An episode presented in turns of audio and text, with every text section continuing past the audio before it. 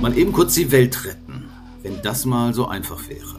Aber immerhin, aktuell sitzen in Kanada Delegationen aus fast 200 Ländern zusammen und diskutieren über Auswege aus dem Artensterben. CBD, Konvention zum Erhalt der biologischen Vielfalt, heißt der Vertrag, der zwar schon drei Jahrzehnte alt, aber bislang nicht viel mehr als ein Papiertiger geblieben ist. In Montreal versucht man der Konvention in der nunmehr 15. Vertragsstaatenkonferenz neues Leben einzuhauchen. Das wird auch höchste Zeit, denn der Countdown läuft. Acht oder neun Millionen Tier- und Pflanzenarten gibt es auf dem Planeten, doch täglich streichen ungefähr 150 von ihnen die Segel.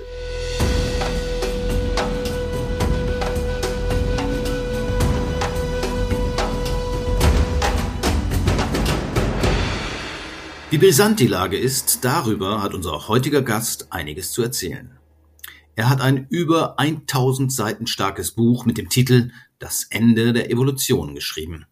Die Rede ist von Matthias Glaubrecht, Zoologieprofessor an der Universität Hamburg, genauer gesagt am Leibniz-Institut zur Analyse des Biodiversitätswandels.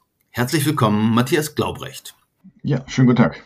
Wehe, wehe, wenn ich auf das Ende sehe. Also Sie haben über 1000 Seiten über das Ende der Evolution und wenn man so will, letztendlich auch das Ende des Lebens auf dem Planeten geschrieben. Wird der Homo sapiens wirklich immer einsamer auf dem Raumschiff Erde? Also tatsächlich ist er schon einsamer geworden. Das Erstaunliche ist ja, dass wir als Homo sapiens, als Art eine Eintagsfliege der Evolution sind. Wir sind ja eine sehr, sehr junge Art, ungefähr 300.000 Jahre. Das ist so gut wie gar nichts. Und wir haben einen Großteil unserer Zeit einsam in Afrika verbracht. Und dass er also einsam geworden ist, das hat der Homo sapiens sozusagen erst in letzter Zeit verschuldet. Wir wissen nicht genau wie, aber er hat eben sozusagen alle anderen regionalen Hominidenformen, zum Beispiel auf der indonesischen Insel Flores, aber auch in Asien, den Denisova-Menschen überlebt. Und jetzt führt er ja seit Jahrhunderten eigentlich schon, aber vermehrt in den letzten Jahrzehnten Krieg nicht nur gegen sich selbst, sondern auch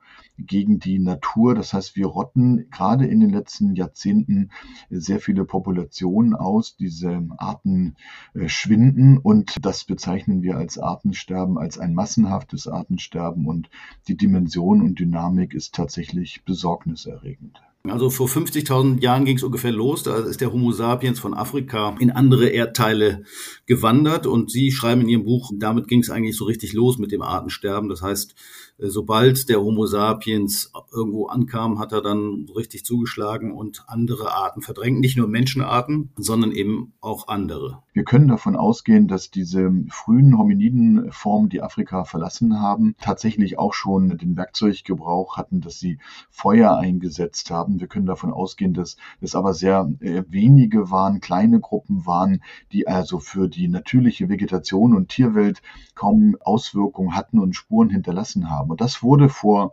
50.000 Jahren mit dem Auszug des Homo sapiens äh, nachweislich anders. Wir wissen, dass wir eben nicht erst vor 10.000 Jahren unsere natürliche Vegetation der Erde durch den Ackerbau, die Landwirtschaft, durch die Domestikation von Tieren äh, verändert haben, sondern wir wissen, dass wir überall da und immer dann, wenn der Mensch aufgetaucht ist, die Megafauna verschwunden ist. Das heißt, immer dann, wenn der Mensch auftauchte, sind große Vögel, sind große Säugetierarten äh, verschwunden und wir sehen, dass wir durch unsere Jagdaktivität Aktivitäten offensichtlich äh, diese Population sehr, sehr schnell ausgerottet haben. Und meine Hypothese ist, wenn wir eine Eigenschaft haben, die uns auch sehr erfolgreich als Art hat werden lassen, dann ist es unsere Pioniermentalität, die uns immer weiter treibt, aber auch unsere Plündermentalität. Das heißt, der Mensch ist eben nicht auf Nachhaltigkeit getrimmt, sondern sein Erfolgsrezept, was uns in den letzten Zehntausenden von Jahren so erfolgreich die Erde hat besiedeln lassen,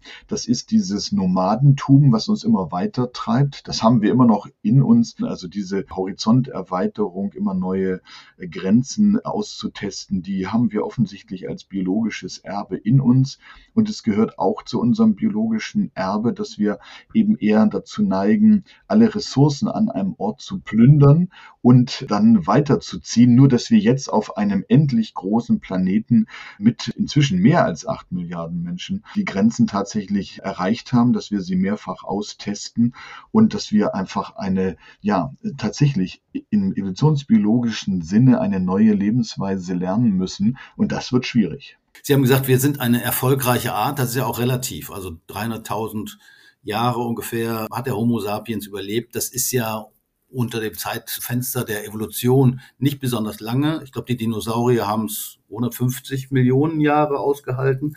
Also von daher muss man mal schauen, ob wir wirklich erfolgreich sind, oder? In der Zeit. Da sind wir als Art Homo sapiens mit 300.000 Jahren etwa ein Drittel der Strecke unterwegs, die man so über den Daumen gepeilt für das Überleben einer Säugetierart äh, annehmen kann. Wir reden da etwa über die Größenordnung von einer Million Jahre. Deswegen mache ich mir eigentlich auch über das Überleben der Menschen als Art Homo sapiens keine Gedanken, wohl aber über das Überleben der gesamten Menschheit und unserer Zivilisation. Denn wenn wir unsere Probleme nicht in den Griff bekommen, dann wissen wir als Evolutionsbiologen, es werden sich andere Organismen entwickeln in langer, langer Zeit nach uns. Und wir sind sicherlich noch nicht am Ende, aber wir gefährden eben das Überleben äh, von Milliarden von Menschen unserer Zivilisation. Und die biologische Lösung sieht dann eben so aus, dass wenn wir mit unseren Ressourcen nicht schonender umgehen, wenn wir weiterhin so rücksichtslos Krieg gegen die Natur führen und plündern, äh, dass dann ein Großteil der Menschheit, äh, weil sie ja von Leben Lebensmitteln, sauberem Wasser, gesunden Böden und den Wäldern und vielen der Erzeugnisse abhängig ist. Wenn wir das weiter ignorieren und diese Lebensgrundlagen zerstören, dann werden nur einige wenige von uns nehmen Sie eine abgelegene Region irgendwo in Neuguinea, dann werden einige Menschengruppen dort überleben, aber ein Großteil der Zivilisation wird verschwinden. Und das ist ja genau das, worüber wir uns Sorgen machen, nämlich, dass wir unseren Kindern und Kindeskindern eine Welt hinterlassen, in der ihr Überleben eben nicht mehr gesichert ist. Und insofern unsere Lebensversicherung ist die Artenvielfalt. Und wir haben eben nicht gelernt, mit dieser Artenvielfalt sorgsam umzugehen. Jetzt leben wir auf einem übervölkerten und ausgeplünderten Planeten und wir müssen uns einen neuen Lebensstil aneignen. Und es wird unterschätzt, dass wir beim Schutz der Artenvielfalt bei so einer Konferenz wie in Montreal eigentlich unser eigenes Überleben verhandeln. Also 600.000 Jahre haben wir noch als Art, theoretisch. Allerdings sollten wir dann unseren Lebensstil deutlich verändern, denn bevor der Mensch ausstirbt, äh, sterben noch viele andere Arten offenbar aus aufgrund unseres Lebensstils. Der äh, IPBES, eine schwierige Abkürzung, das ist so eine äh, Organisation von Wissenschaftlern von der UN beauftragt, hat sich das Ganze mal genauer angeguckt und die befürchten, dass eine Million Tier- und Pflanzenarten tatsächlich bedroht oder verschwinden könnten in den nächsten Jahrzehnten, würde ich mal sagen. Wie zuverlässig sind solche Schätzungen, solche Abschätzungen denn wirklich? Das Wichtige ist, dass dort die Wissenschaftler vom Fach äh, die Daten und die verfügbaren Fakten zusammengetragen haben und dass das Ergebnis eben die Warnung ist, dass wir sehr, sehr viel mehr Tierarten verlieren werden, als wir das bisher wahrgenommen haben. Denn bisher war der Fokus auf die sogenannte rote Liste Arten. Äh, das sind Arten, die auch von einer internationalen Naturschutzorganisation, der IUZN, immer wieder gemonitort, also überwacht werden. Man guckt, wie haben sich die Bestände entwickelt entwickelt. Und da ist der Fokus, egal wie viele Arten in den letzten Jahren mehr sozusagen überwacht werden konnten. Wir reden da über 160.000 Arten, die da mit Daten äh, versucht werden, in den Griff zu bekommen. Nicht, dass es bedrohte und vom Aussterben bedrohte Arten sind, sondern das sind Arten, die, über die überhaupt Daten zusammengetragen werden konnten. Das ist eine gigantisch große Zahl, wenn man sieht, wie viel Arbeit dahinter steckt. Aber wir müssen sagen, dass diese 160.000 Arten eben nicht mal ein Zehntel Zehntel der beschriebenen, wissenschaftlich erfassten, bekannten und benannten äh, Tier- und Pflanzenarten auf der Welt sind. Wir können davon ausgehen, obwohl wir keine einheitliche Datenbank haben, dass wir ungefähr zwei Millionen Tierarten oder Pflanzenarten inzwischen erfasst, entdeckt, beschrieben haben und dass wir aber über ungefähr acht Millionen Tier- und Pflanzenarten auf der Erde schätzungsweise reden. So, und wenn man das ins Verhältnis setzt, dann war es immer erstaunlich, dass man eigentlich, wenn man sie gezählt hat, sozusagen nur 850 Wirbeltierarten als ausgestorben in den letzten 500 Jahren vermerken konnten. Dann denkt man, okay, wo, worüber regt ihr euch auf? Das ist doch jetzt gar nicht so viel. Aber unser Fokus ist eben auf Säugetieren und auf Vögeln. Für die wissen wir das relativ genau. Für die können wir das auch sagen. Und gleichzeitig ist unser Fokus eben deswegen ganz falsch, weil wir den Tiger, das Nashorn, den Panda, also die sogenannten Flaggschiffarten auch des Natur- und Artenschutzes im Blick hatten. Und wir vergessen darüber, und deswegen ist die IB-Best-Zahl von einer Million Arten, die bedroht sind, so wichtig, auch wenn sie vielleicht in der Größenordnung, aber nicht in der hinreichenden Präzision äh, zutrifft. Das ist deswegen so wichtig, weil wir damit eine Betonung auf die ökologisch wichtigen, aber uns auch in der Wissenschaft leicht, äh, leider noch nicht hinreichend bekannten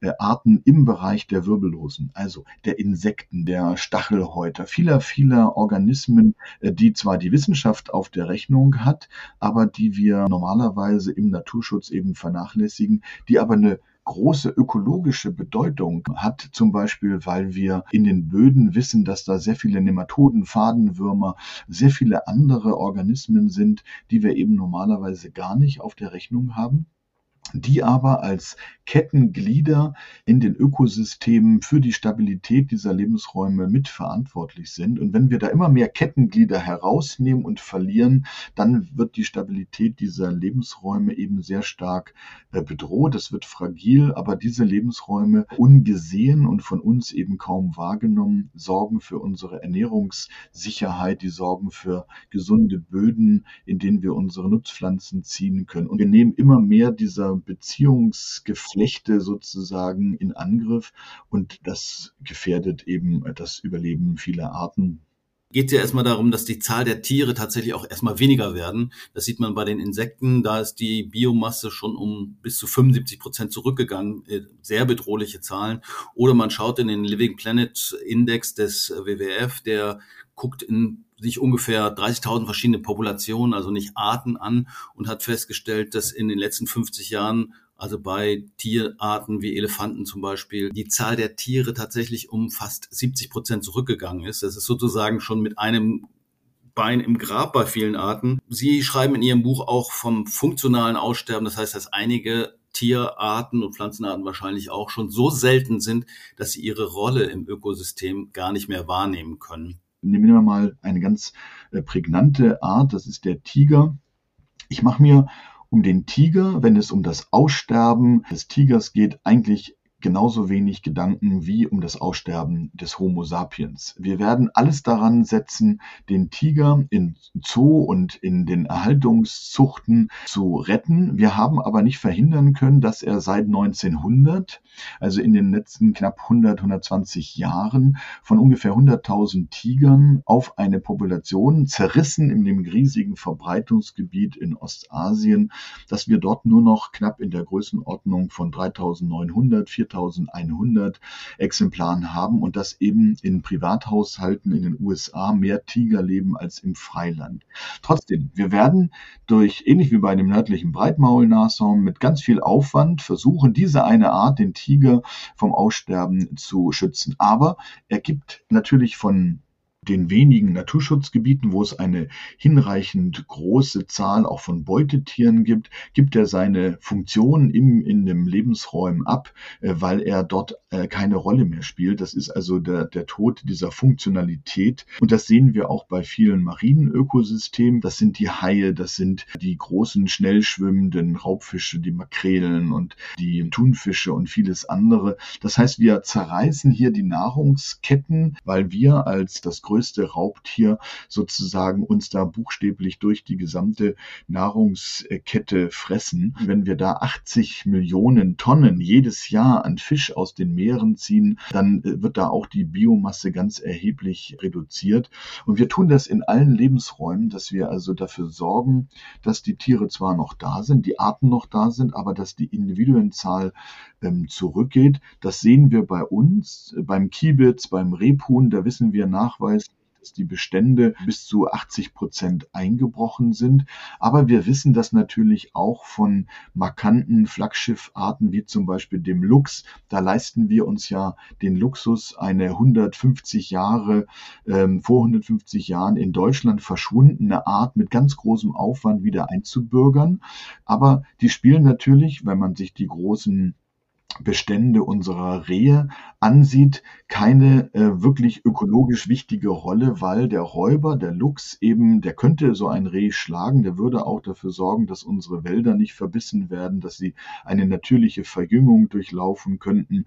Aber wir haben zu hohe Rehbestände und wir haben die Räuber, den Wolf oder den Luchs verloren, weil er eben zusammenhängende Waldgebiete brauchte und weil er als Konkurrenz massiv und gezielt getötet worden ist. Und insofern haben wir bei uns vor der Haustür diese ökologischen Beziehungen schon durcheinander gebracht. Und es geht sozusagen um den Biodiversitätsverlust, auch was die genetische Vielfalt, was die Populationsstärke angeht und was die Funktionalität der Lebensräume angeht. Okay, also Biodiversität ist nämlich eben mehr als Artenvielfalt. Dazu gehören eben auch die Vielfalt der Lebensräume und die genetische Vielfalt. Nochmal zu den Ursachen. Sie haben äh, genannt die Übernutzung. Also Überfischung ist so zum Beispiel ja ein Beispiel. Dann werden weitere vier Gründe angeführt, die wesentlich verantwortlich dafür sind, dass wir immer weniger Arten tatsächlich haben. Es ist natürlich der Verlust des Lebensraumes. Abholzung ist hier ein Stichwort. Dann die Verschmutzung, auch das klar. Plastik in den Meeren ist ein Beispiel, aber auch andere Abgase aus Industrie oder Stickstoff beispielsweise ist ja auch ein ganz großes Problem, mit dem wir zu kämpfen haben.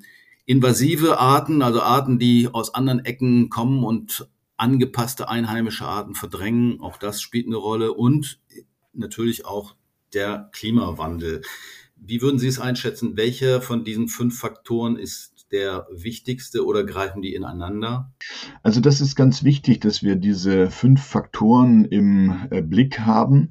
Aber wir müssen sagen, wir kennen den Haupttreiber äh, der Biodiversitätsverluste weltweit. Und das ist das, was wir euphemistisch als Landnutzungsänderung bezeichnen. Das ist nichts anderes, als wenn Sie hier bei uns eine Brücke, eine Straße durch ein Naturschutzgebiet äh, bauen. Das ist, wenn Sie ein Industriepark bauen. Das ist aber auch, wenn Sie in den Wäldern äh, Windkraftanlagen aufbauen. Und das ist in den tropischen Regionen, wenn Sie Regenwälder abholzen, brandroden und dann da äh, Landwirtschaft drauf betreiben. Kann man schon sagen, Verlust des Lebensraums letztlich ist es ja. Denn da, wo vorher Dschungel war, ist jetzt vielleicht eine Wiese für Rinder in Lateinamerika oder eine Palmölplantage in Indonesien. Und auch der Klimawandel führt ja dazu, dass sich Lebensräume letztendlich verändern. Aber auch wenn man jetzt zum Beispiel mal in dem Living Planet Report des WWF das genau anguckt, dann gibt es da ein Balkendiagramm und das ist unabhängig von der einzelnen Tiergruppe und unabhängig von den Weltregionen, in denen das ermittelt worden ist. Und was man da sieht, ist immer ein fürchterlich langer roter Balken und der ist rot deswegen, weil mit rot markiert wird, was tatsächlich verursacht ist durch Landnutzungsänderung, also den Lebensraumverlust Überall auf der Erde ist dieser rote Balken, also der Lebensraumverlust, der am weitesten sich ausdehnen, der größte Anteil. Und deswegen müssen wir sagen, der Haupttreiber von all den von Ihnen genannten fünf Faktoren, der Haupttreiber ist tatsächlich dieser Lebensraumverlust. Und das müssen wir in Perspektive setzen und müssen sagen, natürlich ist es wichtig, die Klimaerwärmung. Das haben wir alle verstanden, warum das wichtig ist. Aber selbst wenn wir das Klima mal außer Acht lassen, für einen Augenblick, dann geht diese Artenkrise ganz unabhängig von äh, dem Klimawandel massiv weiter, weil eben der Haupttreiber nicht das Klima an sich ist, sondern der Lebensraumverlust ist und Klima nur ein Teil des Lebensraumverlustes tatsächlich verursacht. Wir selber durch unsere große Stückzahl, inzwischen wie gesagt acht Milliarden Menschen und unsere Ressourcenbedarf, das sind die Treiber für die Umwandlung von natürlichen Lebensräumen in menschengemachte und weil wir eben dann die, die wir benutzen, auch nicht wieder renaturieren. Okay, wir haben geredet über die Probleme. Lassen Sie uns über die Lösungen reden. Der Lebensraumverlust ist sicherlich der wichtigste Faktor, was das Artensterben angeht. Und genau darum geht es ja auch in Kanada momentan. Ein Ziel, was immer wieder in den Raum gestellt wird, ist das sogenannte 30-30-Ziel, also 30 Prozent des Planeten äh, bis 2030 unter Schutz zu stellen. Ist das realistisch? Also ich glaube, dass das ganz, ganz wichtig ist und das ist nicht nur eine abstrakte Zahl, sondern diese Steigerung von derzeit etwa 15 Prozent, die wir formal auf der Erde unter Schutz gestellt haben, auf dem Land und sieben Prozent in den Ozeanen, das zu verdoppeln und zu erreichen, dass wir bis zum Jahre 2030 30 Prozent der Erde unter Schutz stellen. Und deswegen ist der Fokus jetzt ganz wichtig und ich glaube, das ist auch die neue Qualität, die wir da hineinbringen in solche Konferenzen, dass wir sagen, es geht bei dem Artenschutz eben vor allen Dingen darum, Ökosysteme insgesamt zu erhalten, einen großen Flächenschutz zu gewährleisten. Und ich glaube, dass wir da überhaupt gar nicht uns fragen sollten, ob das realistisch ist, sondern unser Überleben hängt davon ab, dass wir diese Schutzgebiete haben, dass wir diese Lebensräume erhalten. Wir müssen also nicht nur bei uns, sondern vor allen Dingen auch im globalen Süden für großflächigen Flächenschutz Klimaschutz äh, sorgen. Und äh, wir werden das in den Industrienationen, in Deutschland vor allen Dingen, denken Sie daran, wir haben 0,6 Prozent unserer eigenen Landesfläche überhaupt nur als Nationalparks ausgewiesen. Und wir lassen ja sogar in Nationalparks wirtschaftliche Nutzung zu. Denken Sie ans Wattenmeer, an die Forstwirtschaft in den Wäldern, an Landwirtschaft. Das heißt, wir müssen versuchen, unsere Bewirtschaftung dieser Landesflächen auch so zu gestalten, Landwirtschaft, Forstwirtschaft, dass wir dort die Biodiversität erhalten. Und wir müssen in den reichen Industrienationen auch uns daran gewöhnen, dass wir eben auch zu dieser Ressourcennachfrage beitragen durch unseren Konsum und dass wir natürlich auch durch unsere große Zahl zwei Arten von Überbevölkerung haben und einen Ausgleich schaffen müssen für die Länder, die ärmer sind, die menschenreicher sind, die aber auch biodiversitätsreicher sind. Und wir werden uns da mit einem Fonds, mit einer Ausgleichszahlung, mit irgendeiner Art von Lizenzierungssystem sehr kreativ einen Ausgleich zwischen dem globalen Norden und dem globalen Süden einfallen lassen müssen. Aber wichtig ist, dass wir Flächen erhalten müssen. Und das geht natürlich in Afrika.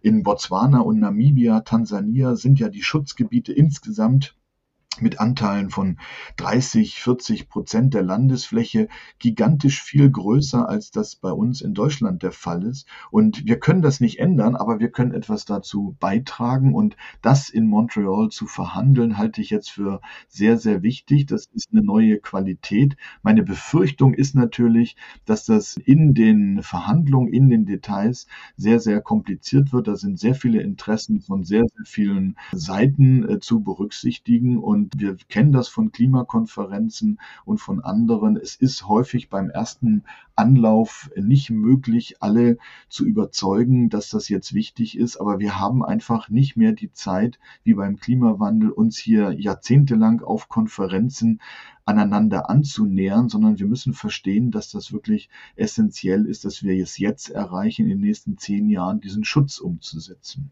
Okay, also Schutzgebiete sind sicherlich wichtig, aber es reicht eben nicht nur ein Schild aufzustellen, sondern die müssen auch gemanagt werden. Und einige der Bedrohungen, die es ja auch gibt, also Verschmutzung oder Klimawandel, die schlägt ja auch in Schutzgebieten zu. Äh, das heißt, man muss auch in einer anderen Ebene sicherlich noch einiges tun. Äh, Transformation der Gesellschaft, der Wirtschaft ist immer wieder so ein Stichwort. Äh, darüber hat man aber letztlich auch vor zehn Jahren schon geredet. Da gab es auch schon eine CBD, also die zehnte Vertragsstaatenkonferenz in Aichi. Damals hat man 20 Ziele vereinbart. Hören sich alle gut an, zum Beispiel Waldzerstörung, Stoppen, Überfischung in den Griff bekommen, nachhaltig wirtschaften. Das ist ja alles richtig. Das könnte man doch heute gleich wieder rausholen und sagen, okay, machen wir jetzt aber mal wirklich, weil das hat zehn Jahre offenbar lang nicht geklappt. Diese Aichi-Ziele, die waren sicherlich jetzt nicht so sehr ambitioniert wie zum Beispiel jetzt das 30 Prozent Ziel. Und trotzdem hat man sich eben nicht einigen können. Man hat auch keine Mechanismen implementiert, was eigentlich passiert, wenn man das unterschreibt, aber dann nicht umsetzt. Und deswegen ist es ganz wichtig, dass man sich eben nicht nur auf überprüfbare Ziele einigt. Das ist wichtig. Wir können zum Beispiel keine Aussterberate reduzieren, wenn man sich darauf einigt, weil es so viele Unsicherheiten hinsichtlich der Aussterberate gibt sondern es ist sehr viel einfacher und erkennbarer, dass wir diese Schutzgebiete erreichen müssen, also diesen Schutzgebietstatus für 30 Prozent der Erdoberfläche, der terrestrischen und der marinen.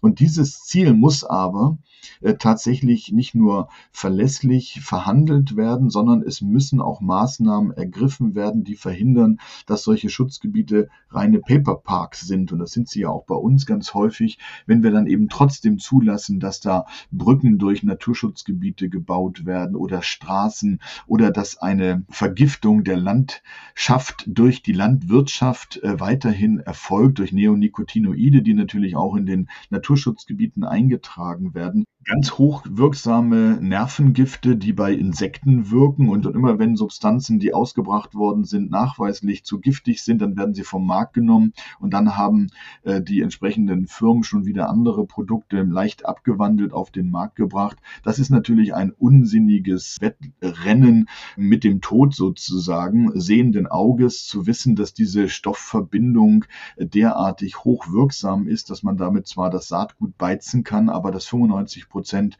dieser Neonicotinoide dann ähm, eben nicht in der Pflanze bleiben, sondern ausgewaschen werden, über die Böden dann auch in die Gewässer gelangen. Und wenn wir sie dort vergiften, dann reduzieren wir natürlich auch die Insektenvielfalt, dass wir diese Biomasse dort verlieren. Also wenn wir all diese ganzen Dinge machen, dann werden wir natürlich auch in der Fläche kaum schützen können. Das heißt, wir müssen auch noch viele andere zusätzliche Maßnahmen ergreifen. Und dazu zählt natürlich auch, dass wir unsere Lebensgewohnheiten, unsere Konsumeigenschaften an sehr, sehr vielen Stellen, gerade was unsere Ernährung angeht, verändern müssen. Und wir, das finde ich, ist jetzt die positive Nachricht in den letzten Jahren Jahren. Es ist zwar nicht gelungen, über die Aichi-Ziele sie einzuhalten, aber ich glaube, was wir parallel beobachten können in den letzten Jahren, trotz des Fokus auf das Klima, das ich deswegen gefährlich halte, weil es ein einseitiger Fokus ist, der uns eben von den Artenverlusten ablenkt. Aber trotzdem ist es gelungen, dass wir im Zusammenhang mit äh, der Klimadebatte natürlich auch über die Transformation unserer Wirtschaftsweise, die Veränderung unserer Lebensweise, Lebensweise nachdenken, wenn wir selber unsere Konsumgewohnheiten anpassen, ähm, dann haben wir tatsächlich auch global einen Einfluss. Und das greift aber natürlich auch dann in diese Konferenzen ein, weil die Politik macht das, was wir natürlich tatsächlich auch in den Denk- und Lebensgewohnheiten der Bevölkerung merken. Und diese Transformation unserer Lebensweise, unserer Wirtschaftsweise, das brauchen wir auch heute. Und dann wird das unendliche, unkontrollierte Wachstum von Firmen und deren Geschäftsmodell eben auch hoffentlich bald der Vergangenheit angehören. Das heißt, hier müssen die Konsumenten, aber auch natürlich die Firmen tatsächlich umdenken. Und das ist ja das, was Sie mit der Transformation der Gesellschaft meinten. Ich glaube, Klima und Artenkrise zusammen. Das alles sorgt dafür, dass wir im Augenblick merken, so kann das nicht weitergehen. Business as usual ist kein Geschäftsmodell der Zukunft und deswegen bin ich ganz zuversichtlich, selbst wenn es jetzt nicht gelingt, auf dieser Konferenz da alle Ziele schon festzuzurren, dass wir mit dem Bewusstsein der Wichtigkeit solcher Ziele und solcher Konferenzen es in den nächsten Jahren, im nächsten Jahrzehnt und ganz viel, fürchterlich viel Zeit haben wir nicht, im nächsten Jahrzehnt erreichen müssen und auch erreichen werden. Da bin ich zuversichtlich, dass wir in vielen Ländern der Erde ein Umdenken äh, bei den Menschen erwirken äh, werden. Und wenn das dann erstmal Schwungmasse sozusagen gewonnen hat und in Bewegung ist, dann wird das auch sehr viel schneller gehen. Aber jetzt diese Initialzündung, zum Beispiel die Signale von Montreal, die halte ich für sehr, sehr wichtig. Wunderbar. Dankeschön. Danke ebenfalls. Ihr Wort in die Ohren der Delegierten auf der CBD-Konferenz. Ziele zu vereinbaren allein wird aber wohl nicht reichen, um die Biodiversitätskrise in den Griff zu bekommen. Wir brauchen eine Transformation unserer Wirtschafts- und Lebensweise und dafür brauchen wir Zeit, die wir eigentlich gar nicht haben. Das war's von Überleben in dieser Woche. Mein Name ist Jörn Ehlers. Ich bedanke mich bei Matthias Glaubrecht und bei allen, die zugehört haben. Tschüss und bis zum nächsten Mal beim Überleben Podcast vom WWF.